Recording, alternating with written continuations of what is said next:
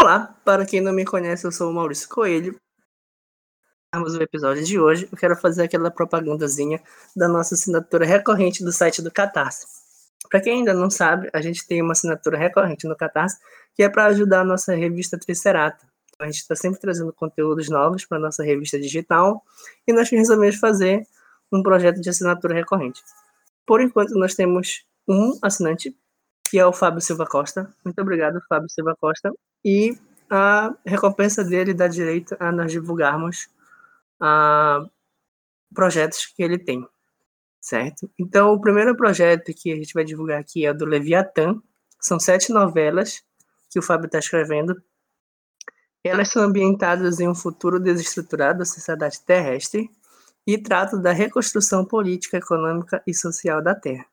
O outro projeto que ele tem é de uma antologia retrofuturista que vai ter oito contos no universo retrofuturista punk, que serão Nazi Punk, Biopunk, Green Punk, Solar Punk, Amazon Punk, Steampunk e Ray Punk. Então vai ser um conto de cada gênero aí que ele vai lançar, tem para vocês aí. Certo? Então, é isso, pessoal.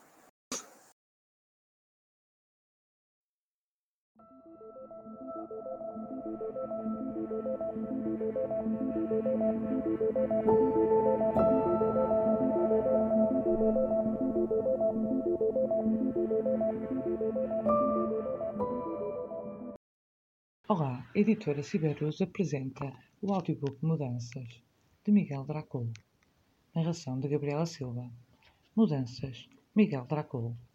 Quando se cresce em um determinado local, há certas coisas sobre ele que só você e aqueles que tenham vivido aquela experiência contigo sabem.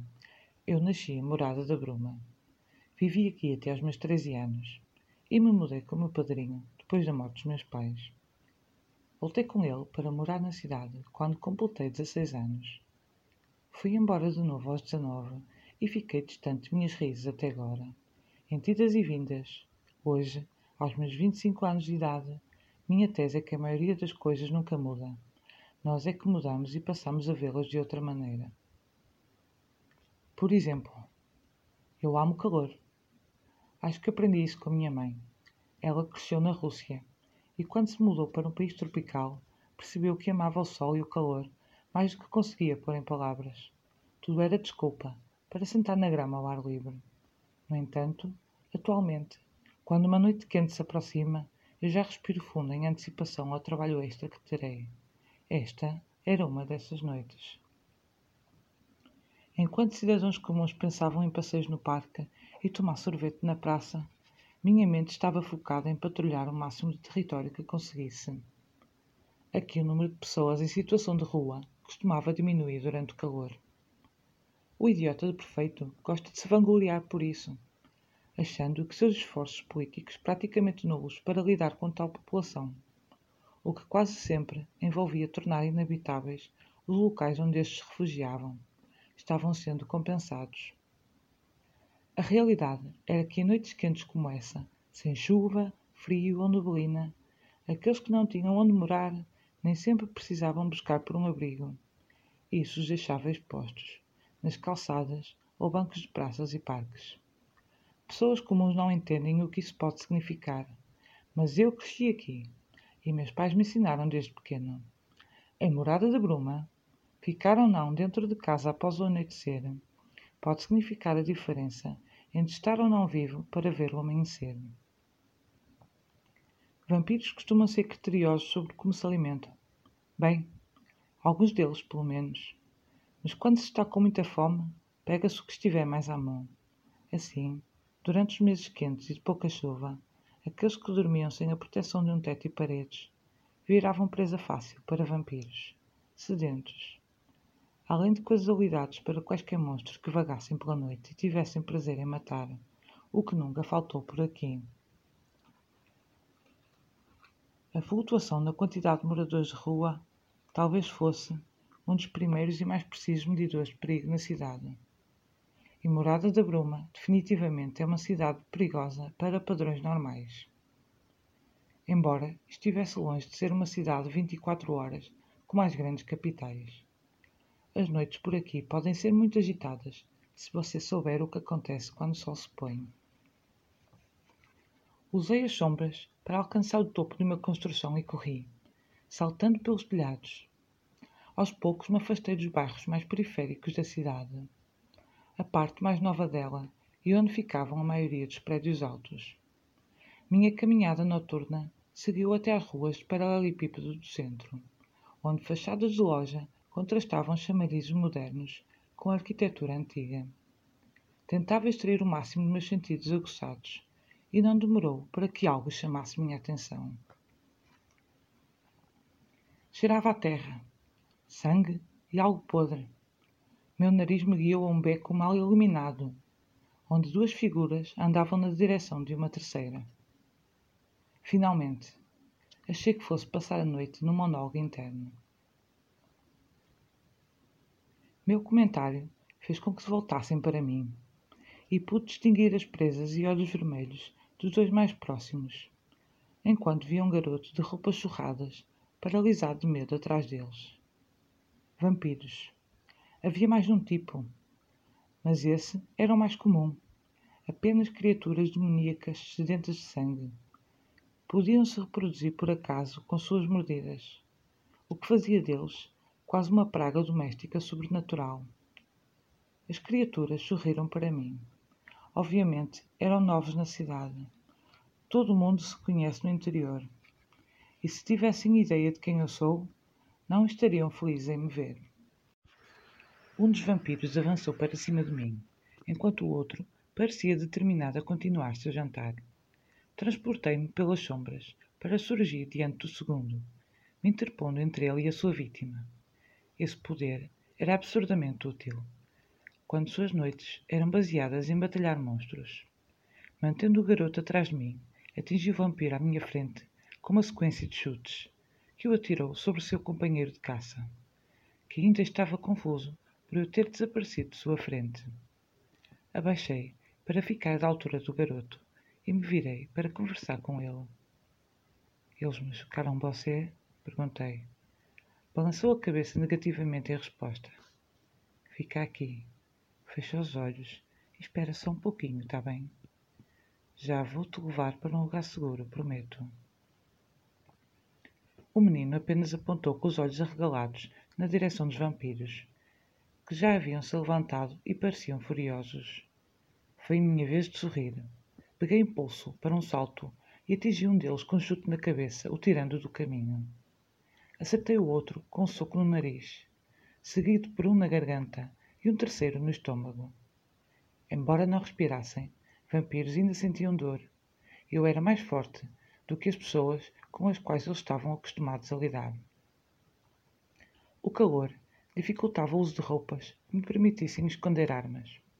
Mas eu ainda tinha uma estaca presa ao meu coturno, e foi o que usei para dar fim aos monstros, transformando-os em pó. Fui até ao menino e disse com voz branda: Está tudo bem? Pode abrir os olhos agora. Os monstros já foram embora. Sorri ao dizer, tentando encorajá-lo. Você é um anjo? Dei uma pequena risada. Não, definitivamente não sou. Minha mãe era uma bruxa e meu pai era. complicado. Demoniacamente complicado. Então, anjo, estava longe de descrever o que eu pudesse ser. Vem comigo. Vou-te levar para um lugar onde você possa comer alguma coisa e descansar. Você está sozinho? Uma voz feminina respondeu: Não, ele não está. A resposta veio acompanhada de uma pancada forte em minha cabeça, que me remassou no chão. Eu baixei a guarda após a luta e não percebi a criatura chegando às minhas costas. Me virei e vi o rosto de uma vampira, parcialmente iluminado pela luz amarelada dos postes. Embora deformada por sua transformação maléfica, os traços se assemelham ao do garoto. Devia ter sido sua mãe, talvez irmã. Agora era apenas mais um monstro. Provavelmente a mulher saíra do beco, por algum motivo, e servira de alimento para os vampiros que eu acabara de destruir, deduzi. Acabara sendo transformada por acaso e voltara até onde o menino estava podia acontecer em questão de minutos. Ela ainda cheirava como uma pessoa normal. Outro motivo para eu ter sido pego desprevenido. Enquanto ela se aproximou do garoto, que chorava silenciosamente, incapaz de mover-se pelo medo sobrenatural que a figura lhe infligia, tudo o que me vinha em mente era: que droga! Quando a criatura avançou para o garoto, agitei minhas mãos na direção dela, em um movimento rápido, concentrando energia nas pontas dos meus dedos. Meus poderes eram uma herança mista e por isso utilizá-los podia-me influenciar de maneiras imprevisíveis. Eu sempre tentava não abusar deles nas batalhas e focar em quebrar meus inimigos na pancada enquanto fosse possível. Meus poderes de bruxo não me exigiam muito, mas quando eu tocava na superfície sombria dos poderes que me vinham de meu pai, isso me levava a confrontar partes de mim com as quais eu nunca estive totalmente confortável. Você deixaria de salvar vidas só para evitar um desconforto? Eu também não. O poder explosivo saiu de minhas mãos e atingiu em cheio a criatura, transformando-a em poeira antes que atingisse o garoto. Bati na porta do abrigo três vezes. O menino ainda soluçava sobre meus ombros. Não devia ter mais do que dez anos. Eu era mais velho quando perdi meus pais. E ainda assim, lembro de quanto foi sofrido, mesmo com meu padrinho para cuidar de mim. Não importava quantos poderes eu tivesse, coisas assim me faziam sentir impotente. Finalmente, a porta de madeira do caseirão se abriu, me tirando meus pensamentos. Gregory! Oi, Lee. Os cabelos escuros e lisos de Lee estavam emaranhados e seus olhos estavam menores do que já costumavam ser. Eu a tirava da cama. Estava patrulhando. Como foi? Não havia uma resposta simples para isso. Dei de ombros. Eu tenho algo para você. Coloquei o menino no chão e me despedi. Olha, a tia Lee vai cuidar de você, está bem? Obedeça a ela. Vai ficar tudo bem. Lee sorriu para o garoto indicou para que sentasse no saguão e a aguardasse. O que aconteceu? perguntou-me. Vampiros. Pegaram a mãe dele. Acho que era a mãe. Ele está sozinho. Lee balançou a cabeça em compreensão. Preciso ir. Ainda quero patrulhar mais um pouco. Gregory, ele. Você acha que ele vai se lembrar? Não, espero que não. Lee segurou minha mão por um momento, enquanto eu engoli em seco. Ei, eu sei que pode não parecer o bastante, mas você faz diferença. Eu não tinha tanta certeza. Algumas coisas nunca mudam. Nós é quem mudamos. Eu já acumulava 12 anos de batalhas. Quando adolescente, desejei muito uma vida normal, mas a pessoa a qual me tornara era incapaz de não lutar ainda que não parecesse fazer diferença, herança de minha mãe. Segui caminhando pelas ruas e pulando sobre os telhados, até pouco antes do amanhecer, quando uma neblina densa começou a encobrir a cidade. Outra imutabilidade. Acontecia todos os dias. Morada da bruma era encoberta, e por meio disso, todos aqueles que não tivessem magia de alguma forma tinham as memórias de seus encontros com o sobrenatural apagadas. Às vezes, alguém escapava a essa regra, o que me fez orar silenciosamente, pedindo à deusa para que o garoto não retivesse nenhuma memória de ter visto sua mãe como um demónio bebedor de sangue. Desejei que lembrasse dela com amor. Algumas coisas nunca deveriam mudar. Miguel Dracul Nasceu em Campo Grande, mas cresceu em Presidente Prudente. É escritor, psicólogo, formado pela Unesp Assis. Publicado em diversas antologias, organizou o Além do Sangue, pela editora Sem Tinta.